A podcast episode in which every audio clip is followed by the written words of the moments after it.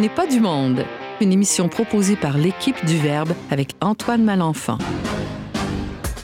Aujourd'hui, à l'émission, on entre dans un carême de partage avec Elisabeth Desgranges, qui est animatrice pour l'organisme catholique de justice sociale, développement et paix. On continue de creuser le dossier de l'alimentation et de l'agriculture au Québec avec le fermier de famille et chroniqueur Louis-Antoine Gagné. Et finalement, on se sensibilise à la protection des sources d'eau potable avec Ariane Beauferré, qui est chroniqueuse d'écologie intégrale. Bref, on n'est pas du monde.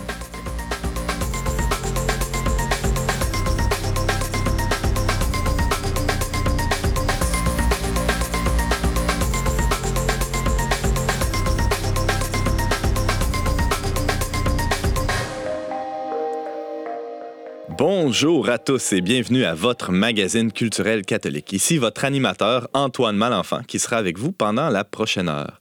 Et bienvenue à vous tous, chers chroniqueurs, qui m'accompagnent aujourd'hui autour de la table. À ma gauche, il y a Elisabeth Desgranges pour sa première visite à On n'est pas du monde. Salut! Salut, merci de m'accueillir. C'est un grand plaisir. On a hâte de t'entendre sur le carême de partage de développement épais. On a Ariane aussi, Ariane Beauferré, qui est là pour sa 3 4e chronique déjà parmi nous. Et Louis-Antoine, pour ta deuxième apparition, euh, tu nous parles d'agriculture encore une fois. Évidemment, c'est juste de ça que je sais parler. c'est pas vrai, tu as aussi euh, plein d'autres champs d'intérêt très fort. Sans plus tarder, euh, on, va, on va écouter Elisabeth euh, euh, nous parler. En fait, Bon, le carême est déjà commencé depuis deux, trois semaines. et bon, le carême, qui dit carême, dit prière, aumône et jeûne, évidemment. Et Développement épais, chaque année, a une grande campagne pendant le carême qui s'appelle Carême de partage.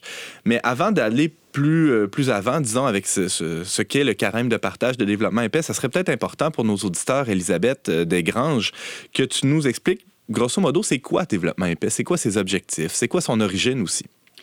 Bien, développement épais euh, célèbre cette année son 50e anniversaire. Il y a 50 ans, les évêques du Canada ont décidé de créer Développement épais comme une organisation de solidarité internationale. Donc, c'est officiellement l'organisme de solidarité internationale de l'Église catholique du Canada. C'est porté par les laïcs. Et puis, ça fait 50 ans que Développement et Paix s'efforce de revisiter, réactualiser l'esprit du carême. Donc, on passe beaucoup d'une idée du carême qui était axée sur la, la privation, puis et puis là, on rentre dans un. Ben, on rentre, ça fait 50 ans qu'on.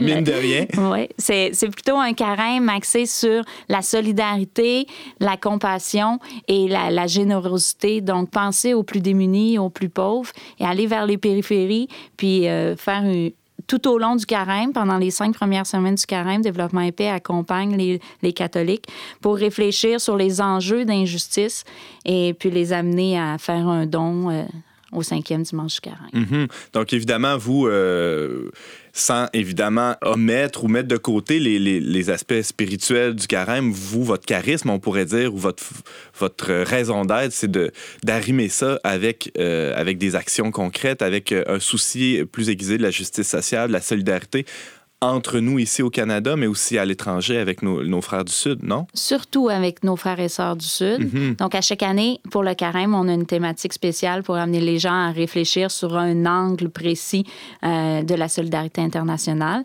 Cette année, on a décidé de mettre les femmes au cœur du changement. Donc, on, aborde tout au long du carême l'impact qu'ont les femmes dans le développement, dans le changement, euh, différents volets. Euh, où les femmes sont victimes, mais surtout où les femmes font des actions concrètes, nos partenaires par exemple? au Sud. Par exemple, on va parler d'agriculture tout à l'heure. Donc, euh, à la première semaine du carême, on proposait euh, les femmes du, du, Paraguay qui sont au cœur du travail de la terre et comment les, partenaires de développement épais, euh, où il y a beaucoup de femmes qui participent, organisent des foires agricoles pour justement écouler leur, leur production au niveau local. Donc, on, on appuie beaucoup des projets de petite agriculture familiale. Ça, c'est un exemple. Mais on a d'autres exemples, exemple de cette semaine dans notre mini magazine qu'on appelle du carême.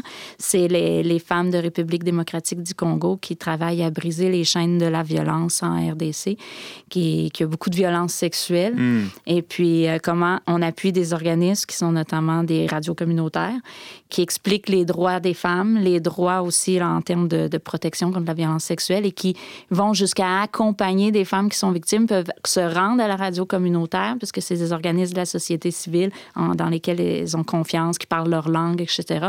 Et puis là, ils, ils vont jusqu'à la radio. Puis de là, il y a un accompagnement qui se fait pour faire... Euh, pour faire reconnaître leurs droits. Donc, euh, il y a un travail d'accompagnement, pas seulement d'éducation, mais également d'accompagnement.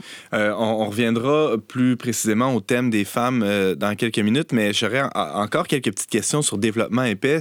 Pour faire tout ce travail-là auprès, justement, on parle de la République démocratique du Congo, d'Amérique du Sud aussi, je pense qu'il y, a beaucoup d'actions dans, ce coin-là, de développement épais. Il, y il doit y avoir toute une structure, ça doit être assez important pour, comme, comme organisation pour pouvoir soutenir justement adéquatement tous ces organismes-là. Euh, ça, ça, représente quoi? Combien d'employés? C'est quoi l'étendue aussi de... Le développement épais, c'est euh, c'est pas en canadien, premièrement. Donc, on parle d'à peu près 70 employés, plus ou moins, mais on parle surtout d'un réseau de mmh. membres au Canada. Qui, là, on parle de 7 000 à 10 000 membres inscrits puis là, on rajoute à ça tous les sympathisants. Nous, on les appelle souvent comme ça, sympathisants, sympathisantes, les gens qui nous appuient dans les paroisses, dans les écoles, dans différents milieux de la, de la société, euh, ici au Canada. Donc, c'est des milliers le... d'heures de bénévolat aussi. Oh, là, oui, c'est sans, sans tous ces heures-là, sans toutes ces cet engagement de foi-là, euh, Développement épais pourrait jamais appuyer les à peu près 130 partenaires qu'on a dans une trentaine de pays. Là. Puis vous avez un nouveau directeur aussi, je crois, depuis quelques semaines. Euh, oui, M. Ouais. Langlois. OK.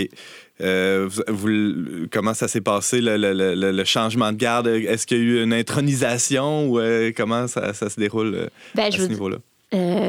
Je vous dirais, euh, moi, j'ai eu le privilège de le rencontrer. Et puis, euh, c'est une personne très engagée. Là, c'est long rencontrer tout le monde à Développement épais parce que Développement épais, on, on a des gens aussi en poste comme moi, les animateurs, qui sont en dehors du bureau national. Donc, j'ai des collègues qui ne l'ont pas encore euh, officiellement rencontré.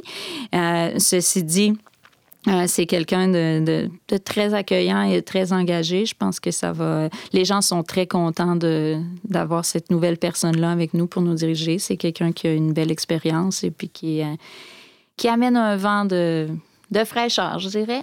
Euh, on, revient maintenant au thème de cette année. Donc, le, ce, qui, ce qui est au cœur de la, campagne de cette année, de ce carême-ci, carême de partage, de développement épais, ce sont les femmes. Euh, quelle a été votre euh, intuition? Qu'est-ce qui a fait que pour cette année, vous avez décidé vraiment de, vous pencher sur, euh, sur ce thème-là?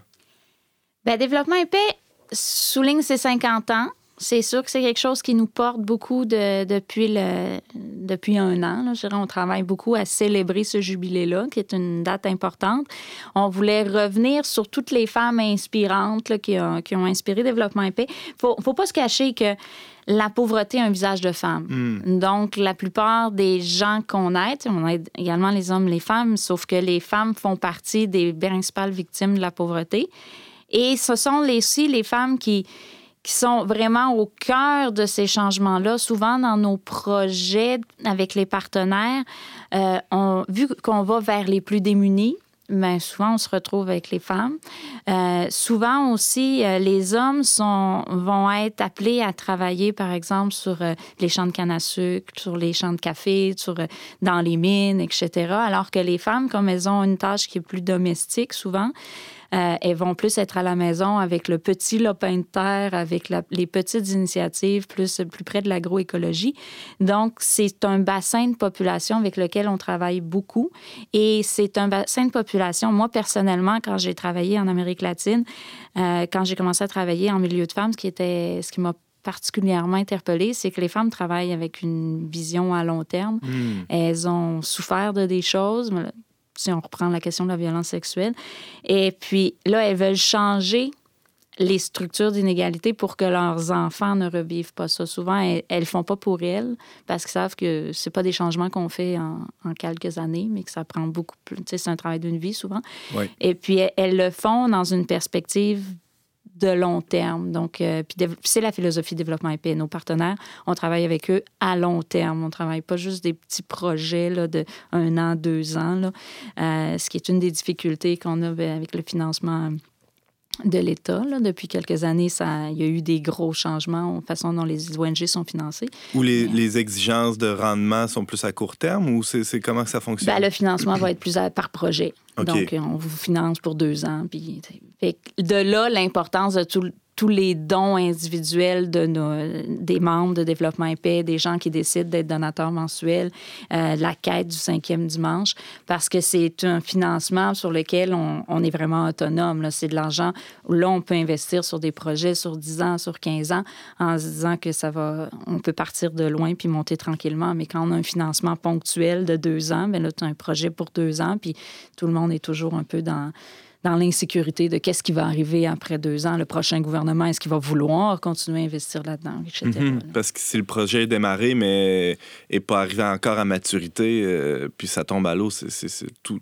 ben, c'est que souvent, on va commencer avec un, un, un, partenaire dans une communauté. Mhm. Par exemple, la question de faire une foire agricole, on le fait dans une communauté, mais si ça fonctionne bien, au Paraguay, il y en a plein des communautés. Donc, il faut après déplacer ce projet-là vers une autre communauté, etc. Ce qui fait que ça peut durer beaucoup plus longtemps, ben effectivement. Elisabeth Desgranges, euh, bon, tu travailles pour l'organisme Développement Épais. Tu évoquais un peu plus tôt le, le, fait que les paroissiens soutiennent euh, Développement Épais, entre autres à travers la, quête du cinquième dimanche du carême. Il y a aussi des subventions gouvernementales. On n'y échappe pas. Euh, c'est le cas pour votre organisme aussi. ça peut être qui, appuie euh, euh, Développement Épais et qui appuie plus spécialement Carême de partage, au-delà de ces deux acteurs-là que je viens de nommer? Ben, ça peut. Euh, c'est tout le monde qui est intéressé à lutter contre les inégalités sociales et à changer les structures d'injustice. Tout le monde qui croit aux valeurs de développement et paix, euh, qui repose principalement sur les enseignements sociaux de l'Église, sur euh, l'option préférentielle pour les pauvres, qui recherche vraiment à aller vers les plus démunis puis à changer les structures. Donc, c'est pas. oui, on fait des actions d'urgence quand, quand le besoin y est, mais on le fait toujours dans une optique de pallier pas seulement à l'urgence par exemple, donner des poches de riz, mais bien à penser à, bon, mais là, s'il y a eu une inondation, pourquoi, puis comment on fait pour ne hmm. pas reperdre encore les cultures et récupérer? Donc, il y a toujours une vision à long terme, ce qui fait que des fois, les, les résultats sont moins rapides à voir ou moins tangibles. Si on ne peut pas dire on a construit trois écoles, quand, quand l'idée, c'est vraiment de ramener une soutenabilité, ramener un, un, équilibre dans une communauté qui est affectée par les changements climatiques, par exemple. Donc, c'est tous les gens qui croient en cette démarche de dire que si on s'attaque pas aux vraies sources, ben, du problème, ben, le problème, il va pas se régler. Euh, il y a aussi beaucoup de monde qui vont tu sais, qu'il y, a des gens qui donnent, puis il y a les gens qui font des actions de sensibilisation ici au Canada. À chaque année, on a toujours euh, une campagne d'action qu'on Qui donnent de leur temps, finalement. Qui donnent de leur temps, qui vont mhm. faire signer des pétitions, qui vont aller rencontrer les députés, qui vont essayer de faire comprendre ces dynamiques-là d'injustice de, et comment le Nord influence le Sud. Euh, si moi, demain, je veux m'impliquer, y a-tu du matériel disponible? Oui, oui, oui. À chaque année, on a deux trousses de matériel. Quand vous visitez notre site Web, vous allez sous la, rubrique ressources, il y a toujours moyen de, de, commander le matériel. On le distribue gratuitement. Donc, souvent, ce que, ce que font les paroissiens, la personne qui veut qui veut porter la campagne de développement épais dans sa paroisse ou dans son école ou dans son milieu de travail mhm. va commander le nombre de copies dont il a besoin en fonction du groupe. si c'est 10 personnes à qui il veut partager le matériel, ben, ou si c'est 100 ou 200, nous, on va, on va fournir le matériel. Le matériel, c'est du matériel d'information. Par exemple, le mini-magazine, c'est des études, c'est des cas types on prend, on présente des exemples de, nos partenaires. On a, pour ceux qui travaillent plus en église, on a un chemin de croix euh, axé sur la solidarité. Cette année, il met vraiment en jeu les femmes au cœur du changement. Donc, à chaque euh, station, il y a toujours un, exemple de, femmes, de femmes auprès du Christ, de femmes euh, partenaires de développement épais. On a aussi des guides liturgiques, des guides pour les gens qui veulent l'intégrer à même la liturgie de la messe, des, intentions de prière, des suggestions pour le bulletin paroissial. On a même des exemples de courte allocution parce qu'il y en a qui ont l'opportunité euh, de prendre parole en Église et pour passer ces messages-là à l'ensemble de leur paroisse. Puis, euh, on a toujours une campagne, une, prière de campagne. Puis, pour la famille, on a le fameux calendrier de la solidarité qui, qui connaissent généralement un très bon succès parce que c'est un peu comme le, calendrier de l'Avent, si on veut. Là. À chaque jour, on a euh, euh, une pensée, une information, une invitation à donner, par exemple. Il y a aussi le jeûne solidaire, non? oui. Qu'est-ce que, en quoi ça consiste? Le jeûne solidaire, c'est, ça peut être une personne, souvent c'est un groupe c'est quelque chose qui, fonctionne bien avec les jeunes en général. C'est un groupe qui décide que pendant 25 heures, ils vont se réunir, ils vont vivre des expériences de solidarité à travers des activités d'animation ou à travers de la prière, à travers euh, le visionnement d'un film. Ils le font vraiment à leur... À leur goût, en fonction de leurs intérêts puis de leurs passions. Et, mais l'idée, c'est de se sensibiliser à la solidarité internationale pendant 25 heures. Et puis, il y a une sollicitation de dons qui peut être faite à travers de cette expérience-là pour être mis à développement épais par la suite. Donc, il y en a qui se fixent un, objectif. On va ramasser 500 dollars tout le monde ensemble, puis après ça, ils font leurs dons à développement épais. On a une plateforme sur le site web pour pouvoir... Euh, ramasser les dons aussi. On mettra le, lien sur notre page Facebook, euh, sur la page Facebook de l'émission On n'est pas du monde et sur euh, le, site Internet aussi euh, du magazine Le Verbe pour les gens qui sont intéressés à se procurer tout ce matériel. Elisabeth Desgranges, tu nous parlais du carême de partage de développement épais. Tu es d'ailleurs animatrice pour cet organisme dans l'Est du Québec. Merci beaucoup d'avoir été avec nous. Bien, ça m'a fait grand plaisir. Merci. Et belle montée vers Pâques. Merci.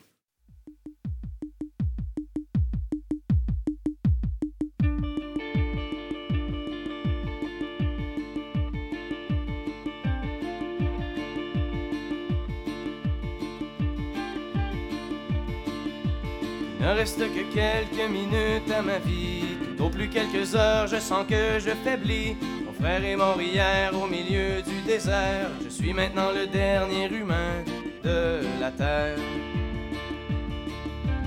M'a décrit jadis quand j'étais un enfant, ce qu'avait l'air le monde il y a très très longtemps, quand vivaient les parents de mon arrière-grand-père il tombait encore de la neige en hiver. En ces temps, on au rythme des saisons, et la fin des étés apportait la moisson. Une eau pure et limpide coulait dans les ruisseaux, où venaient s'abreuver chevreuils et orignaux.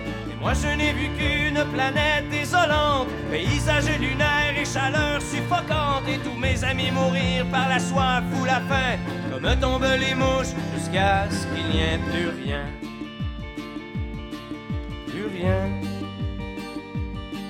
plus rien.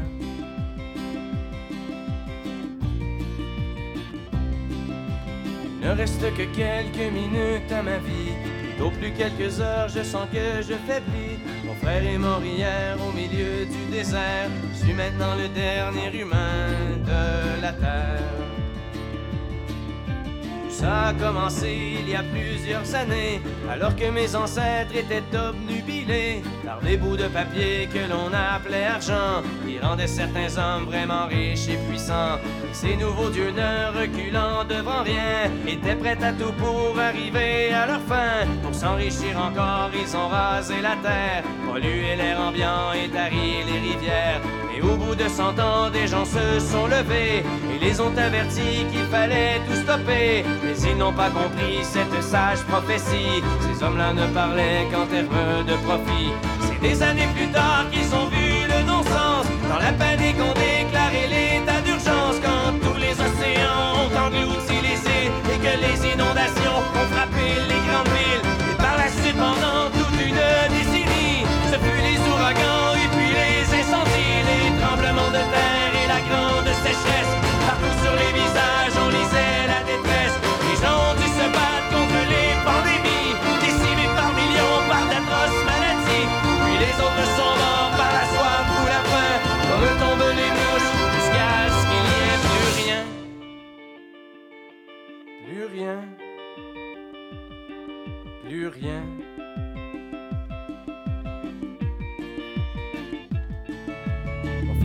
hier au milieu du désert. Je suis maintenant le dernier humain de la terre. Au fond, l'intelligence qu'on nous avait donnée n'aura été qu'un beau cadeau empoisonné, car il ne reste que quelques minutes à la vie.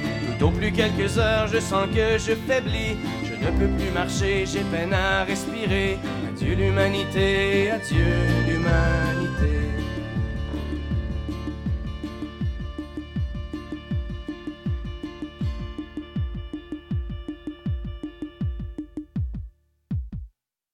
Vous êtes toujours à l'émission On n'est pas du monde avec Antoine Malenfant au micro. Vous aurez reconnu les Cowboys fringants avec leur chanson Plus rien tirée de leur album La Grand-Messe. Il y a déjà quelques semaines de cela, on apprenait qu'il y avait un changement de garde à la tête du ministère de l'Agriculture. Euh, on avait reçu à ce moment-là Louis-Antoine Gagné, qui est agriculteur et membre de l'Union paysanne aussi, il faut le souligner, pour en discuter avec nous. Alors, euh, on a décidé de le réinviter. Ça avait bien été quand même. hein? Quand même, oui. Ouais, tu avais bien fait ça. Merci. Euh, donc, on s'est dit pourquoi pas le réinviter pour en discuter, pour discuter avec lui de, ben, pour poursuivre la discussion finalement, parce qu'on n'avait pas tout abordé la patente de l'agriculture en 15 minutes la dernière fois. Il faut aller un peu plus loin. Bon, je l'ai évoqué dans, dans- dans ta présentation. Louis-Antoine Gagné, tu es fermier de famille, tu es aussi conseiller municipal à Stoneham, mais Ben oui. tu es aussi membre de l'Union paysanne. Oui, exactement. C'est Ben, quoi ça? L'Union paysanne, c'est un, un organisme, c'est pas un syndicat, c'est un organisme qui euh, veut donner une voix, dans le fond, à- différente de celle de, l'Union des producteurs agricoles qui a le monopole syndical de représentation euh, en agriculture au Québec. Il faut savoir, en agriculture au Québec, la formule REN s'applique, donc à partir du moment que tu es producteur agricole au sens de la loi, c'est-à-dire que tu déclares plus de 5 000 de revenus agricoles, tu te dois d'acquitter ta cotisation à l'Union des producteurs agricoles. Et euh, bon, t'as qu'à acquitter ta cotisation, mais t'en deviens membre pour euh, bénéficier des, avantages de l'être. Euh, L'Union paysanne, elle, elle vient essayer euh, de, ben, de faire tomber le monopole syndical pour ouvrir une autre, donner une autre voie, dans le fond, aux producteurs qui ne se sentent pas représentés par l'UPA. Parce que l'UPA, là, c'est pas l'incarnation du diable. il y a quand même des, beaux acquis pour le monde agricole qui ont été faits par l'UPA. Par contre, c'est- un organisme qui, semble se refermer sur lui-même et, et qui... euh, Ben, par exemple, pourquoi les, les agriculteurs se sentent, certains agriculteurs, disons-le, sont- se sentent pas représentés par, euh, par l'UPA? Ben, on l'a- on l'a on l'a dit à la dernière chronique que j'avais faite ici. On, on avait parlé de la distribution euh, qui était très concentrante de trois gros joueurs au Québec et qui amenait euh, une industrialisation de l'agriculture. Et c'est un peu ce que peu, l'UPA. peu de place pour les petits joueurs, c'est ça Peu de place pour les petits joueurs d'une agriculture différente, d'un type de mise en marché euh, différent. Euh, et et c'est ce qui semble, du moins que la population demande, c'est plus de contact avec l'agriculture, plus de contact avec les agriculteurs, euh, accès à des produits différents. On, utilise beaucoup le mot terroir en agriculture de proximité, mais c'est un peu ce que j'avais fait la démonstration le dernier coup, que c'était un peu un mensonge. Et, je, continue dans cette voie-là aujourd'hui. Donc, comme j'avais dit, on a parlé un peu de la distribution qui est concentrée dans trois gros groupes. Maintenant, parlons un peu de la production euh, de la nourriture qu'on consomme. Évidemment, il y a une bonne partie de la nourriture qui vient d'ailleurs. Euh, on ne produit pas encore d'orange. Le réchauffement climatique a un gros effet, mais pas encore à ce point.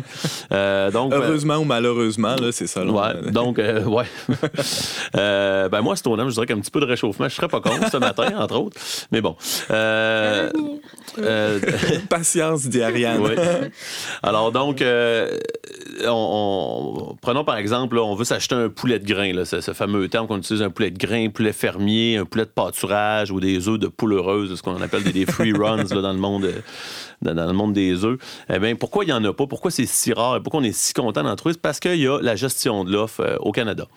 C'est quoi la gestion de l'offre? Dans le fond, c'est une façon d'imposer des barrières tarifaires, tarifaires aux frontières et aussi de limiter la production, dans le fond, de contrôler l'offre euh, de façon à euh, garantir un- une stabilité du prix pour les producteurs et aussi de, de s'assurer de ce qu'on mange. C'est une bo- S'assurer, dans le fond, que le marché canadien ou québécois Ouais. soit pas envahi de produits euh, venant de l'extérieur. Si je pense, par exemple, au, port, est-ce que qu'il y a la gestion de Non, l'offre pour dans le port, il n'y a pas la gestion de l'offre. Il y a une mise en marché collective, il y a une fédération, mais il n'y a pas la gestion de l'offre. Au Québec, il y a la gestion de l'offre dans les œufs, dans le poulet, dans le dindon, dans le lait et dans les œufs de reproduction, là, qui n'est pas quelque chose qui s'adresse vraiment aux consommateurs, mais qui s'adresse, dans le fond, euh, pour faire, je, je t'apprends quelque chose, pour faire des poulets, ça vient d'un œuf. Donc, ces cocos-là aussi, une Tout gestion est dans tout. Et voilà. Donc, euh, qu'est-ce qu'est-ce qui fait qu'on n'a pas de, de, de- de poulet? C'est que la mise en marché collective, par exemple, donnons l'exemple du poulet, là, Ouais. euh, a amené une standardisation du produit. Donc, quand on va à l'épicerie, là, il y a une sorte de poulet. Il y a une ferme qu'on connaît un peu dans les épiceries dans la région de Québec, la ferme des voltigeurs, euh, qui ont du quota et qui arrivent à faire un, pou- un poulet bio disponible sur les tablettes des grandes surfaces. C'est exceptionnel. Mais sinon, là, on a quand même une seule sorte de poulet. Euh, donc, si on veut un poulet euh, différencié, par exemple un petit peu plus gros, qui a mangé de la nourriture bio, qui a été élevé, qui a mangé du gazon, qui est élevé dehors, il faut s'adresser à un producteur, donc avoir un contact directement avec le producteur. Mais ce producteur-là, il vous dit, ben, je- j'en ai plus. Pourquoi? Parce que à cause des quotas, justement, lui, il, il- il doit être dans le hors quota parce qu'il veut produire un poulet différent et il est limité à 100. Donc, euh, moi, comme producteur, j'ai pas le droit de produire plus de 100 poulets par année, ce qui est un peu une aberration parce que le, le système de gestion de l'offre est pan-canadien. Par contre, la, la- la réglementation sur le hors quota, là, je juste bien expliquer c'est quoi le hors quota, c'est ce qu'on a le droit de produire hors d'un quota. Parce qu'un quota, c'est pas gratuit. Ouais. Un quota, ça coûte de quoi? euh, Donc, si moi, demain matin, je veux commencer à produire du poulet, euh, je peux bien, mais j'ai pas le droit de faire plus que 100 têtes. Exactement. Mais si on se compare dans le reste du Canada, par exemple, en Colombie-Britannique, on a le droit de faire 2000 poulets. Euh, en Ontario, 300. À l'île du Prince-Édouard, 500. Et il y a uniquement à Terre-Neuve et au Québec qu'on est limité à 100. Donc, on est euh, comme... nos- Qu'est-ce qui explique ça, historiquement ou Bah, hist- politiquement, peut-être? Ben, en fait, politiquement, c'est que le- le- l'UPA a un très, très gros pouvoir politique au Québec parce qu'elle représente tous les agriculteurs. C'est la seule voix. C'est le négociateur face au, ministre de la- au- de la- exactement, face au gouvernement. Unique, ouais. Historiquement, c'est un chiffre, je pense, qui a été fixé pas mal arbitrairement. Euh, Qu'est-ce qui explique l'immobilisme actuellement? C'est la peur, je pense. La peur de faire tomber la gestion d'offre. La gestion d'offre, c'est important. Il faut vraiment le mentionner. c'est une bonne chose. Il ne faut pas dire là, que, par exemple, que l'Union paysanne ou que moi-même, à titre personnel, je suis contre la gestion de l'offre. Je pense juste que c'est un système qui a atteint ses limites et, et qui est en train un peu, même s'il protège quand même le monde agricole euh, au Canada et au Québec.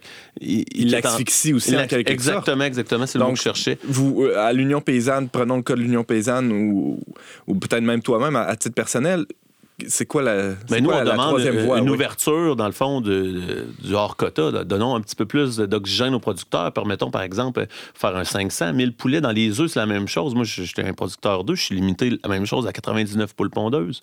Et euh, d'en avoir 100, 200, 300, euh, un petit peu plus, ça me permettrait de répondre à la demande parce qu'il y a une demande véritable pour ces produits-là.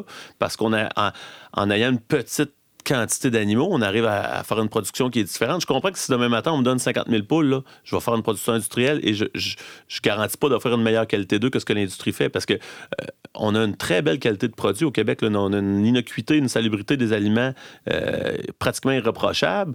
On manque jamais d'œufs. J'ai jamais, jamais arrivé d'arriver à l'épicerie et de dire il n'y a pas d'œufs, de lait, de, de- de tous les produits de base. On en a toujours. Ça, ça a l'air drôle comme ça. hein, disons, ça- ça- mais ça va pas de soi. là. ça va pas de soi. Non, non, c'est c'est notre système. C'est justement le système de gestion de l'offre qui permet ça.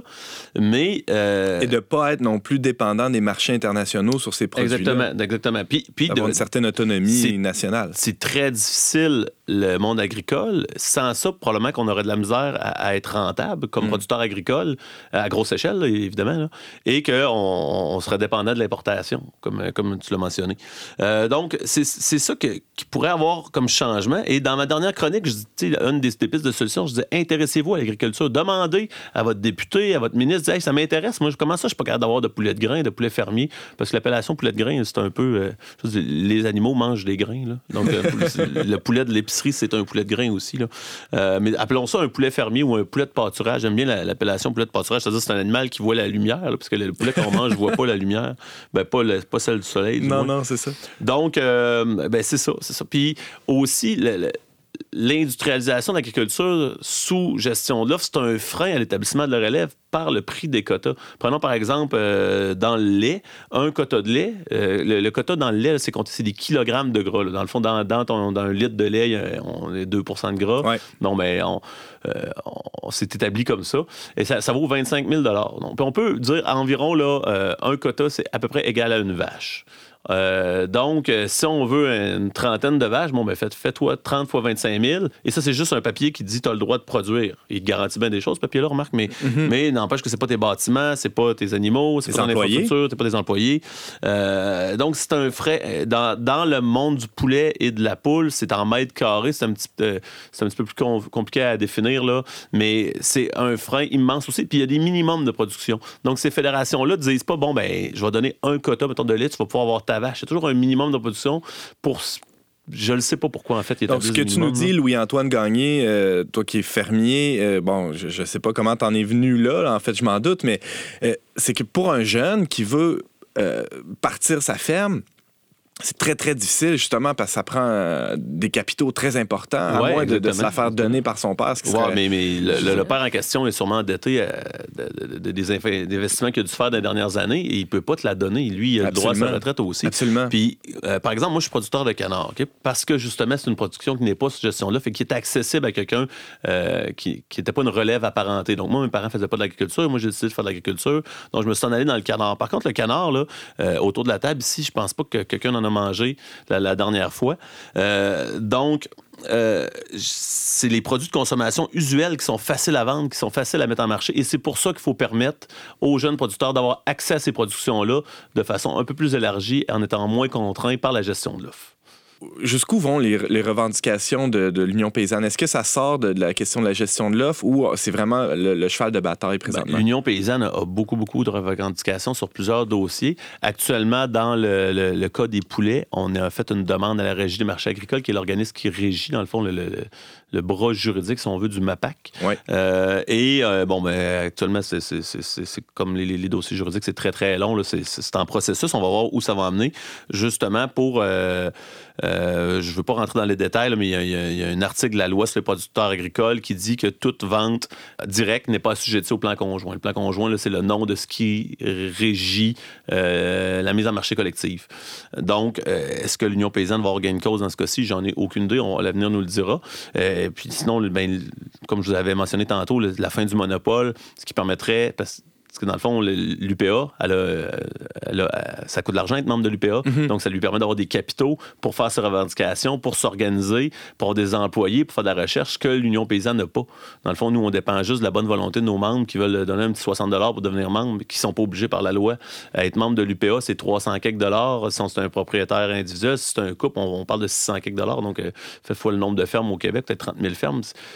plus toutes les redevances là, pour chaque. Euh, plan conjoint de mise en, marché collective, par exemple, sur chaque kilo de porc vendu, ben, on va donner un, montant à, l'UPA. Donc, ça lui fait une belle fortune et c'est ce qu'a rendu euh, l'Union paysanne, c'est d'avoir un peu accès à un petit peu de budget pour développer aussi une autre expertise, euh, différents types de mise en marché et, puis pouvoir avoir une tête devant le gouvernement. Louis-Antoine Gagné, tu nous parles de tous les enjeux, en fait, de, plusieurs enjeux qui concernent l'agriculture au Québec. Il y, a, tout un enjeu aussi de, euh, ben, d'accès aux entreprises, mais d'accès à la terre, euh, c'est... Euh, dans le fond, il y, a, tout un problème aussi que, les, jeunes entrepreneurs ou les jeunes agriculteurs ont de la misère à, se trouver une terre. Et en fait, il y a une question d'occupation du territoire aussi euh, qui, est cruciale. Ça me fait penser à ce qui se passe dans le Sud aussi. Il y a des luttes là-dessus. Elisabeth Desgranges, toi qui travailles à Développement épais, tu es consciente de ça? Oui, on a eu beaucoup de campagnes. Euh, nos partenaires nous ont demandé beaucoup de parler, euh, notamment de l'accaparement des terres, qui est une des problématiques. Là, où les, petits paysans ont difficilement accès à la terre ou sont carrément expulsés de leur terre pour faire place à l'agro-industrie, l'industrie minière. Euh, ou des fois, c'est juste pour accaparer la terre en attendant d'eux. Puis il y a la question de l'accès aux semences aussi. Au Brésil, notamment, on a des partenaires membres de la Via Campesina qui ont vraiment lutté pour pouvoir continuer, malgré les lois qui l'interdisaient, continuer à faire ce que les agriculteurs font depuis la nuit des temps, c'est-à-dire s'échanger des semences. Là, parce qu'il y a tout un monopole qui est en train de. toute une entreprise privée qui veut s'accaparer ce droit-là, qui veulent breveter la vie finalement à mhm. travers des semences. Et puis ça, c'est une grosse problématique parce que les petits paysans sont ceux qui nourrissent la planète. Euh, la petite agriculture a un ratio euh, pour nourrir en production de légumes, de petits bétails, de petites poules, on parlait des œufs tout à l'heure, euh, avec beaucoup moins d'espace avec beaucoup moins d'engrais chimiques, d'intrants Contrairement à ce qu'on pourrait penser, la, petite agriculture est beaucoup plus rentable, finalement. C'est ce que tu es en train de nous dire. Je dirais productive. Productive, rentable. rentable c'est très variable. concernant, excuse-moi de t'interrompre, concernant l'accaparement des terres, c'est super intéressant qu'on en parle parce que c'est euh, au Québec, il y a l'accaparement des terres par des, des, étrangers. On en a entendu parler beaucoup. Euh, il y a une, belle loi qui nous protège, qui a été euh, votée dernièrement par le gouvernement péquiste, l'ancien gouvernement. par contre, ce qu'on parle, c'est l'accaparement par des, gentlemen farmers. au Québec, il y a la CPTAQ, la Commission de la protection du territoire agricole, qui protège le territoire agricole et qui, il y a un côté pervers à ça, et c'est là que je vais en venir pour la relève, ce que tu mentionnais, mm-hmm. c'est que si on a 50 hectares de terre, on n'a pas le droit de lotir la terre. Mais maintenant, avec toute la petite production euh, biologique de légumes, on n'a plus besoin de 50 hectares de terre, on aurait besoin d'un hectare de terre. Dans le fond, c'est que cette loi-là, sur la protection du territoire agricole, qui venait protéger le, territoire agricole, est aujourd'hui un frein pour l'établissement à la relève, à la petite mm. entreprise, exactement. c'est un peu comme la gestion de l'offre, qui est, une bonne chose, mais qui est aussi un frein aujourd'hui pour la relève. Bon, ben Louis-Antoine Gagné, je pense qu'on va être obligé de te réinviter pour poursuivre la discussion. Tu nous parlais des changements euh, souhaités, en tout cas, dans, dans l'agriculture. Euh, il y a beaucoup de travail à faire et, euh, bon, ben, on est, on est très content de, de pouvoir t'entendre à ce sujet. Tu es fermier de famille, conseiller municipal à Stoneham, dans la région de Québec et on, on, va te recevoir encore On n'est pas je du monde. Merci beaucoup. Merci.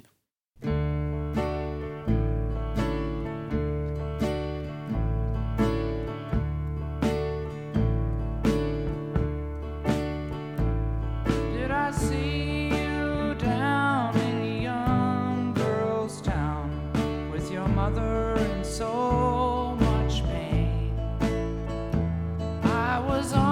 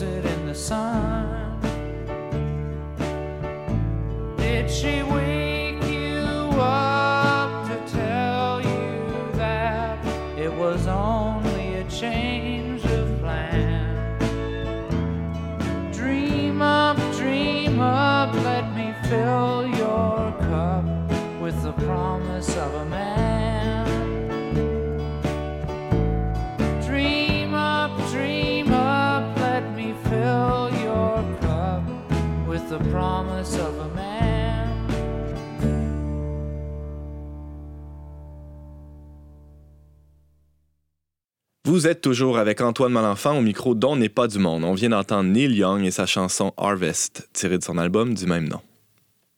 Au début du mois de mars, les deux paliers de gouvernement, le, provincial et le fédéral, ont annoncé qu'ils investiraient près de 200 millions dans différents projets d'amélioration de l'eau potable dans la région de Québec et du Bas-Saint-Laurent.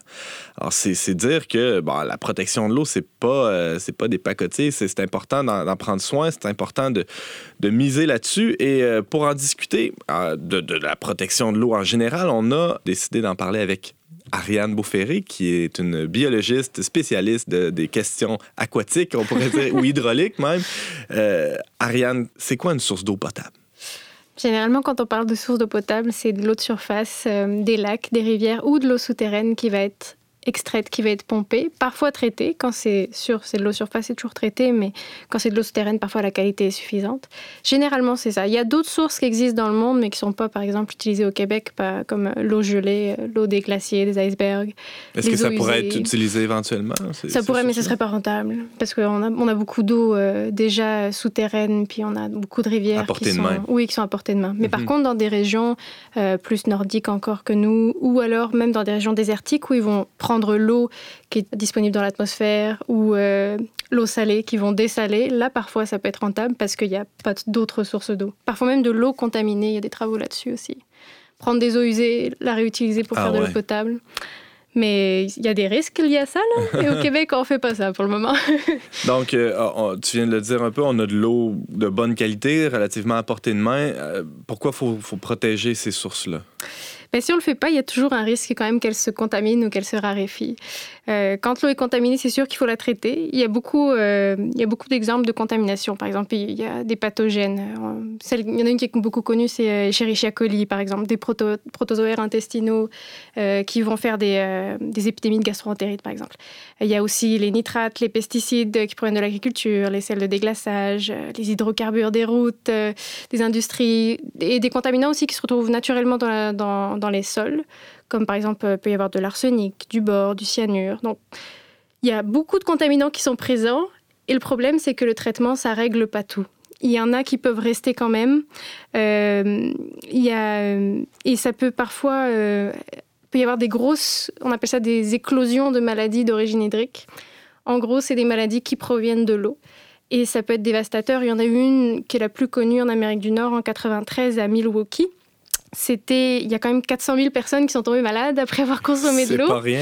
et il y a une cinquantaine de personnes qui sont décédées. Donc, euh, hmm. et c'était une eau qui était traitée pourtant. C'est pas, il y a, d'autres cas aussi euh, plus proches de nous à Walkerton en Ontario. Il y a eu 2300 malades en 2000, 7 personnes qui sont décédées, là aussi à cause d'un contaminant, un pathogène. Donc, euh, on peut pas se fier uniquement au traitement. Et quand il n'y a pas de traitement, comme c'est majoritairement le cas dans les petites municipalités en région, qui vont s'approvisionner plus en eau souterraine. Si on ne protège pas la source d'eau potable, ça peut être vraiment, vraiment dramatique. Ariane, mis à part les problèmes de santé évoqués, est-ce qu'il y a d'autres conséquences aux contaminations de l'eau potable? Oui, ben, les premières, c'est des conséquences économiques, évidemment, parce que si les gens euh, sont malades et vont pas travailler, sont hospitalisés, prennent des médicaments, ben, ça coûte des centaines de millions de dollars annuellement au Canada. C'est, Il y en a qui vont même à dire que c'est des milliards de dollars chaque année, juste à cause des maladies d'origine hydrique. Euh, ensuite, bah, le prix des infrastructures, c'est certain. Si vous avez une eau de mauvaise qualité qui rentre dans votre station, ça va vous prendre beaucoup de produits chimiques, ça va vous prendre des installations particulières. Est-ce qu'il va vous falloir euh, des UV, de la filtration, euh, de l'ozonation Le traitement va changer selon ce qui rentre. Et il y a des municipalités qui n'ont pas cette chance de pouvoir se payer ces traitements. Par exemple, un exemple, la Martre, c'est une municipalité de 250 habitants. Ça en Gaspésie euh, oui, il me semble. je ne l'ai pas dit, mais oui, je pense que c'est en Gaspésie. Euh, ça fait 17 ans qu'ils n'ont pas d'eau potable. Bon, ils font bouillir l'eau, mais c'est une eau brune qui arrive dans leur, euh, dans leur robinet, puis elle est pleine de coliformes fécaux. ils ont enfin trouvé une source, mais ça va coûter 6 millions de dollars pour rénover toute leur structure. Donc bref, c'est comme tu le disais tout à l'heure, c'est financé beaucoup par le Québec et le gouvernement fédéral, mais c'est tout le temps des fonds qui sont énormes et qu'il faut, qu'il faut débloquer pour des projets parfois qui vont être très localisés. Puis il y a, des projets qui sont pas qui seront pas financés dans les prochaines années parce que c'est beaucoup trop cher et il y a, y a un, un fonds limité. Elisabeth? Ben, il y a d'autres enjeux. Moi, j'avais dans une municipalité qui vient de récupérer l'eau potable après trois ans d'attente, je pense. Là.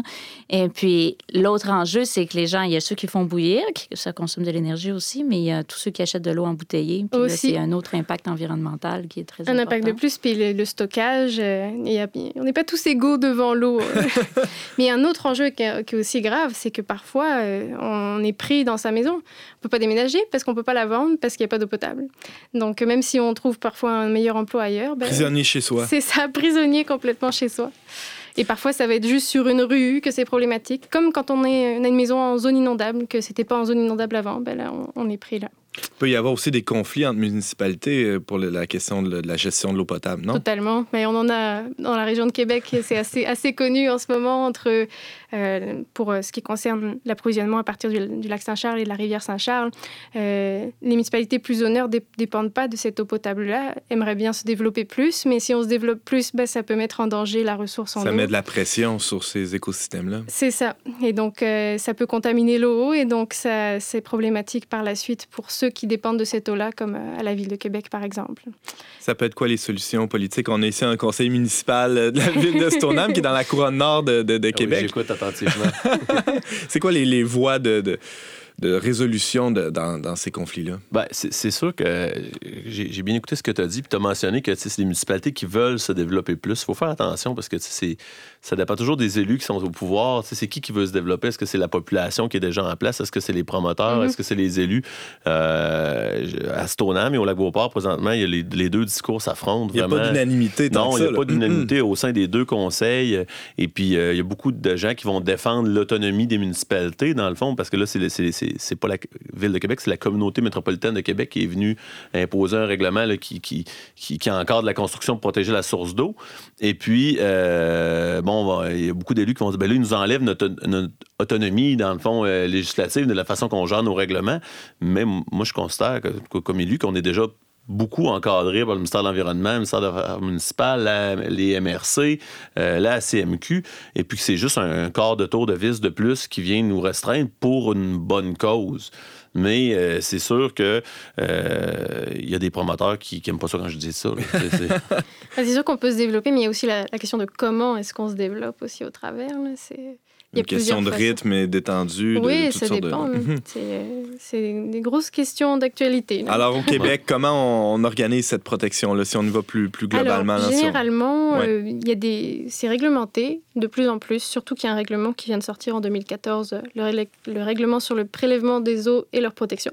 Donc, il y a des périmètres de protection selon si c'est une source souterraine ou de surface, c'est pas les mêmes périmètres.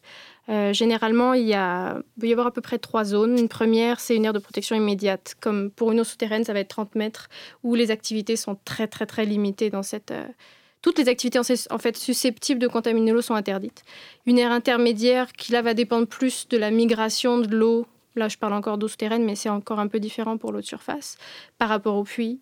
Euh, là, par exemple, on ne pourrait pas avoir de stockage de fumier, d'épandage, ce genre de choses. Puis une aire éloignée qui là va dépendre beaucoup des limites de l'aquifère ou alors de, de la rivière. euh, et euh, par exemple, en théorie, il ne pourrait pas y avoir de forage pour les hydrocarbures dans cette zone-là. Mais Pourquoi tu dis en théorie? c'est parce que le règlement date de 2014. hein. Donc, euh, il y a déjà des permis d'exploration qui ont été offerts. euh, donc, c'est pas évident. Il y a beaucoup, beaucoup de municipalités en ce moment qui passent des règlements pour dire qu'on n'en veut pas des forages sur notre territoire pour protéger l'eau souterraine. C'est plus ou moins... Oui, c'est des règlements, mais est-ce que c'est...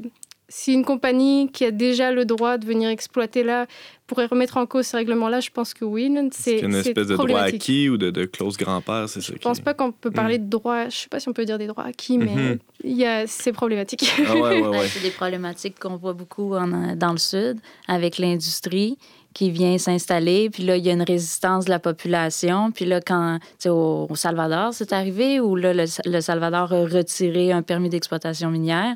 Il y a Et- des poursuites qui s'engagent inévitablement. Puis là, ils, Mhm. demandent des sommes astronomiques euh, qui mettent Oui, parce que même on engagé des fonds, puis euh, on payait des permis avant, donc c'est sûr que c'est Se sentent c'est lésés dans, dans Oui, ce c'est processus-là. pas évident. Puis c'est généralement, c'est pas des petites compagnies, là, on parle de compagnies qui sont sur la grandeur du territoire.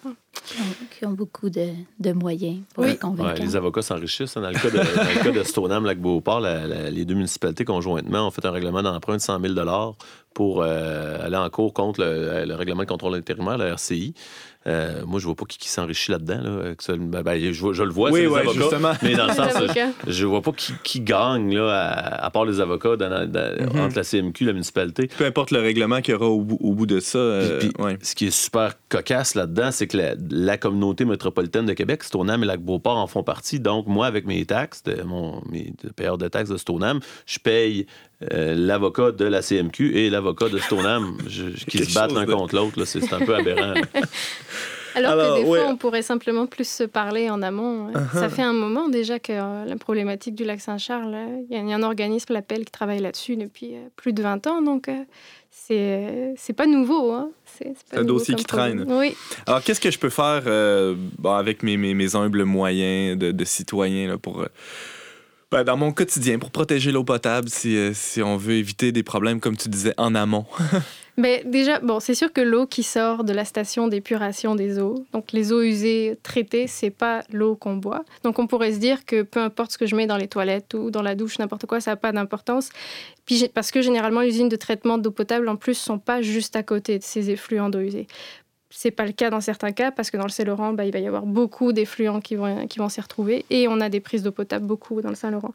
Mais ce qu'on rejette quand même dans nos eaux usées, bah, ça va influencer quand même, ça peut arriver à la station, c'est possible. Il y a beau avoir une filtration, que ce soit par le sol ou une distance, si on parle de rivière ou de lac, ça peut arriver. Et c'est des contaminations parfois qui vont être très nouvelles.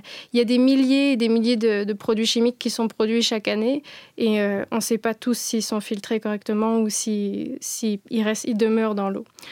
Euh, donc, je dirais limiter certains produits qu'on va utiliser au, quotidien qui contiennent du pétrole, des produits cancérigènes, euh, des hormones aussi parfois. La pilule contraceptive, c'est un bon exemple. Ça se retrouve directement dans les effluents et on montre que ça a un impact sur les écosystèmes, sur les poissons. Mais est-ce qu'il en reste aussi dans notre eau potable Ça, c'est pas évident. Donc, moins, en utilisant moins de ces produits, déjà, on favorise un environnement plus sain pour la faune et la flore, pour la baignade, mais aussi en amont une eau de meilleure qualité parce que l'eau qui va rentrer va contenir moins de, de produits chimiques.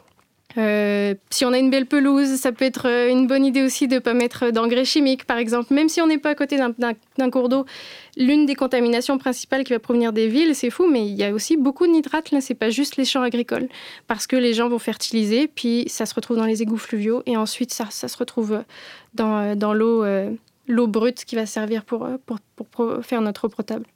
Le second problème avec les, ces, ces engrais-là euh, chimiques, c'est ça va fa- favoriser la prolifération d'algues, le vieillissement prématuré des plans d'eau. Ça a plein d'impacts en fait, c'est pas juste sur l'eau potable. Euh, on peut vérifier sa fosse septique, euh, est-ce qu'elle est placée au bon endroit, est-ce qu'elle est étanche, est-ce qu'elle est vidée régulièrement. c'est aussi c'est une grosse source de contamination. Puis finalement, ben, je dirais, en ce temps de carême, ben, si on prend par exemple du café ou un thé le matin, on pourrait décider qu'on l'offre euh, en sacrifice, qu'on fait un petit jeûne, puis à la place, on pourrait boire un grand verre d'eau. Mais quand on va boire ce grand verre d'eau, c'est aussi pour le savourer puis remercier Dieu parce que l'eau, on s'en rend plus compte parce qu'elle est très abondante, mais c'est une richesse, c'est nécessaire à toute vie. Et euh, on peut remercier Dieu pour ceux qui l'ont trouvée, qui la traitent, qui font en sorte qu'elle se rende jusqu'à chez nous. Si on avait euh, des diamants qui sortaient de notre robinet, c'est sûr que le diamant perdrait de la valeur, mais on n'en a pas besoin pour vivre au quotidien, alors que l'eau, c'est différent. Et donc, euh, si on en prend soin, on ne devrait pas en manquer et avoir une bonne eau de qualité. Ariane Beauferré, tu nous parlais de la protection des sources d'eau potable. Tu es doctorante en, en aménagement du territoire. Oui. Et on peut lire ta chronique Petite économie dans le magazine Le Verbe avec grand plaisir. Merci d'avoir été avec nous. Merci.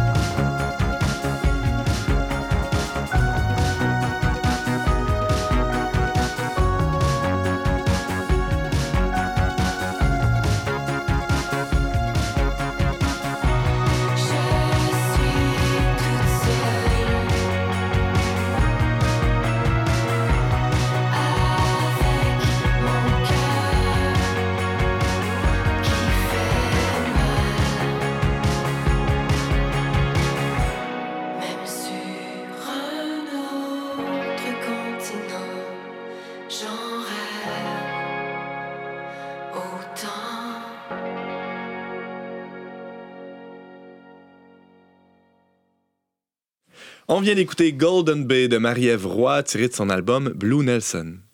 On recevait cette semaine à l'émission Elisabeth Desgranges, animatrice pour l'organisme Développement Épais, le fermier de famille et conseiller municipal Louis-Antoine Gagné et notre chroniqueuse d'écologie intégrale Ariane Beauferré. Merci d'avoir été des nôtres. On vous attend la semaine prochaine, même heure, même antenne, pour un autre magazine dont n'est pas du monde. Au choix musical, James Langlois. À la réalisation technique, Yannick Caron. À l'animation, Antoine Malenfant. Cette émission a été enregistrée dans les studios de Radio Galilée.